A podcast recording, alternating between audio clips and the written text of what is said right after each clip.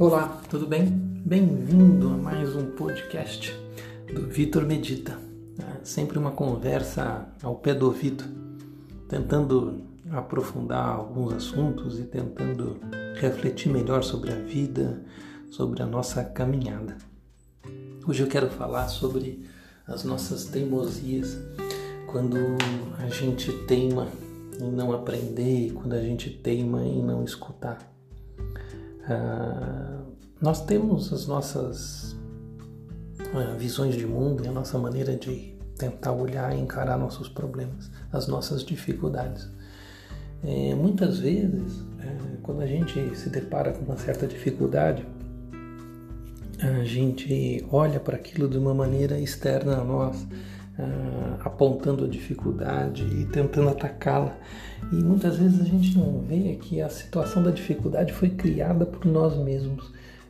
Dificilmente a gente consegue perceber a inter-relação entre a dificuldade que aparece e o nosso próprio posicionamento em relação àquilo e como nós nos colocamos naquela situação. Essa é uma visão né, de interdependência, uma visão de interrelação entre os acontecimentos, uma visão de karma, que muitas vezes quando a gente está no meio da confusão a gente não consegue desenvolver, a gente não consegue perceber isso.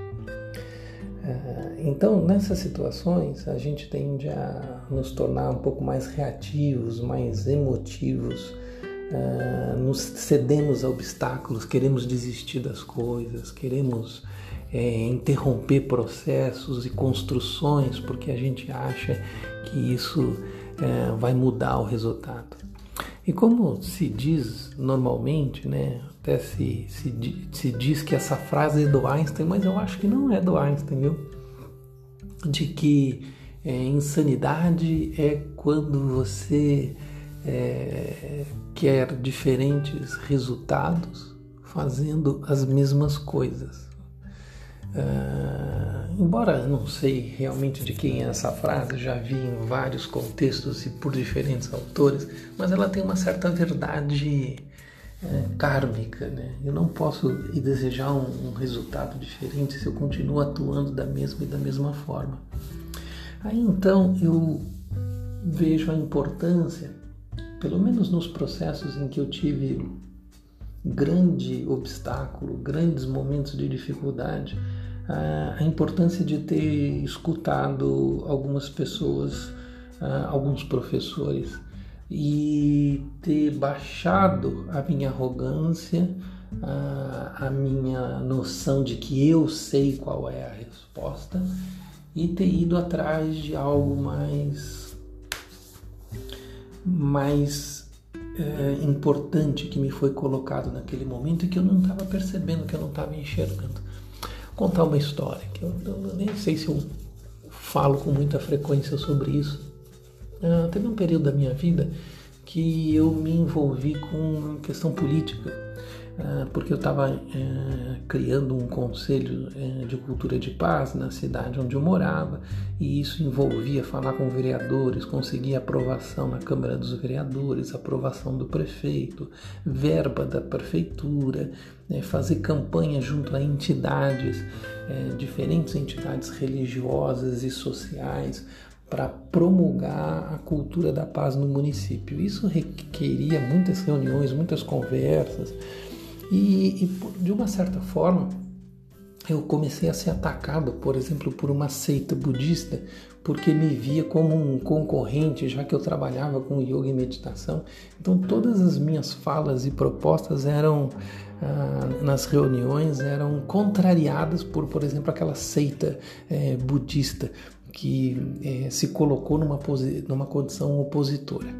Aí, ao mesmo tempo, eu, eu tinha uh, um determinado grupo que queria que o Conselho de Paz uh, divulgasse todos os seus eventos religiosos. E eu não poderia fazer isso, porque se eu divulgasse evento religioso de um grupo, eu teria que divulgar os eventos religiosos de todos os grupos. E aí o, o Conselho de Cultura de Paz ia virar um, um centro de comunicação de entidades religiosas. Né?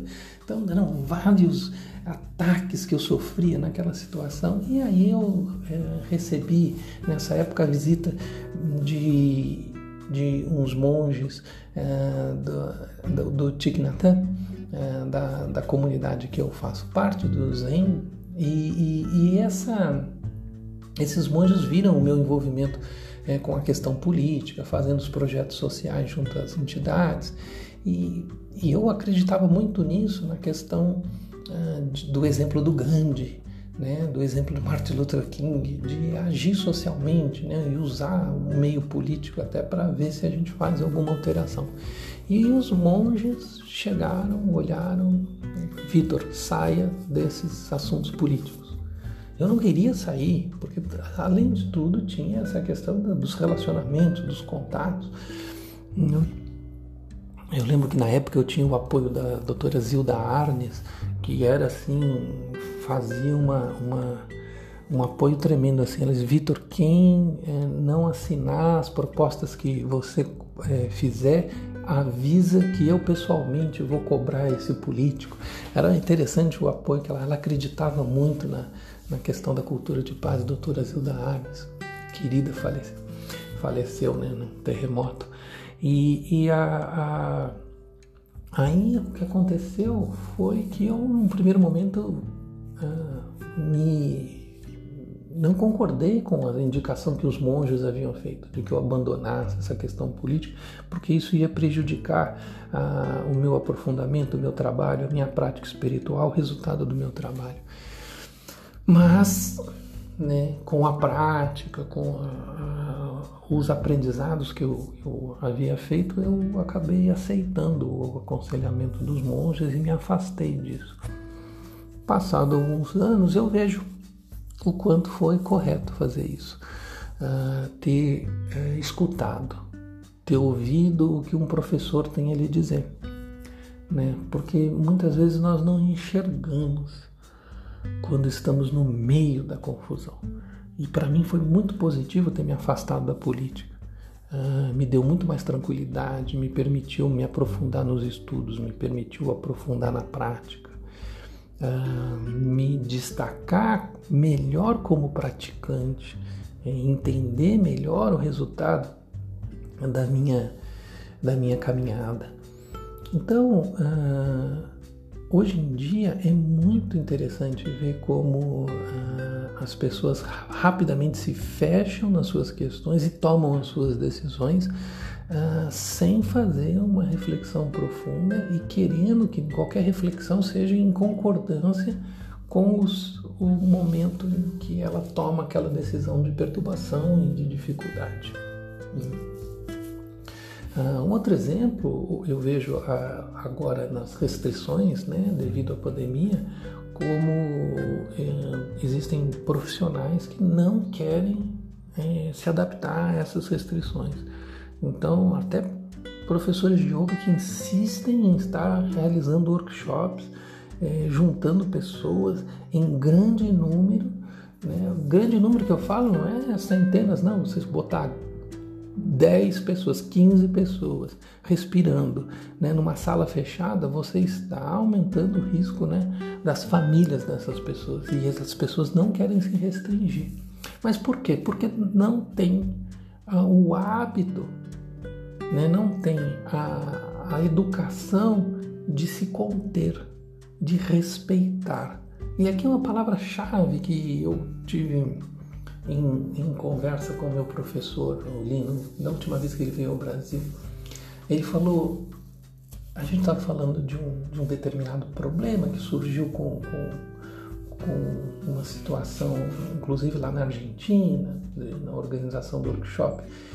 E, e, aí a gente chegou num ponto assim que ele, ele me, me disse, né? É, eles não sabem o que é respeito. E é esse é um ponto importante. O respeito ele requer um determinado desenvolvimento de autocontrole. E nesse autocontrole você tem uma contenção dos seus impulsos. E na contenção dos seus impulsos você tem a essência do yoga. Yoga Chitta Vritti Nirodha. Quando você contém os seus impulsos, você não toma sua primeira decisão de olho fechado que eu quero fazer. E você contém isso. E você então passa a discutir, a avaliar o conselho que você recebe, a orientação que você recebe. Você então é, tem muito mais condição de clareza e condição de respeito. Então o respeito vai fazer você chegar melhor, a uma melhor decisão, a uma melhor condição. Né? Quando eu passei uma vez por um momento muito difícil, familiar, é, uma situação é, pessoal muito desafiante, é, que eu pedi socorro ao meu professor, o Lino, e teve que ser por, por, por WhatsApp, né, por telefone, porque não, a gente estava distante na época. E eu lembro que uma das coisas que ele fez, ele falou assim: Nós vamos conversar daqui tantos meses, e até lá você vai fazer isso. Ai, que difícil, né? Porque nem conversar muito eu pude sobre a questão, sobre o problema, explicar as minhas dificuldades, explicar os desafios, porque ele me deu uma tarefa de meses para fazer ali. Aí eu me manter naquela situação né, de prática durante alguns meses, sem poder atuar diretamente no problema que eu estava passando. E, novamente, meu ego, né, ele gritava querendo que a coisa fosse diferente, mas eu lembro de ter abaixado a cabeça com muito esforço e aí ter seguido a orientação e vejo o quanto aquilo foi sábio, né? o quanto me ajudou.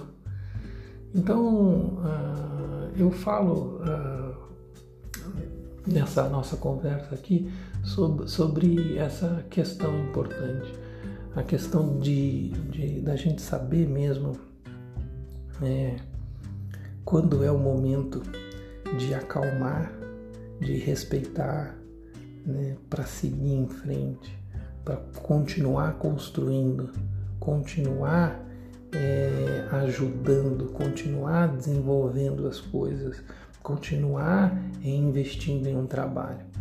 E isso requer respeito, requer paciência, né? mesmo né, nesses momentos difíceis que estamos vivendo, isso é uma exigência dobrada né, hoje em dia. Então, eu espero ter podido ajudar com esses exemplos, com essas histórias, e que você possa é, escutar, né, se conter, se acalmar, para continuar crescendo, para continuar desenvolvendo, para continuar aprendendo. Tá bom? Segue a gente no Instagram, arroba Vitor Medita, segue aqui o nosso podcast vida bendita, que a gente está sempre procurando fazer o que for possível para a gente crescer e se desenvolver. Grande abraço, até mais.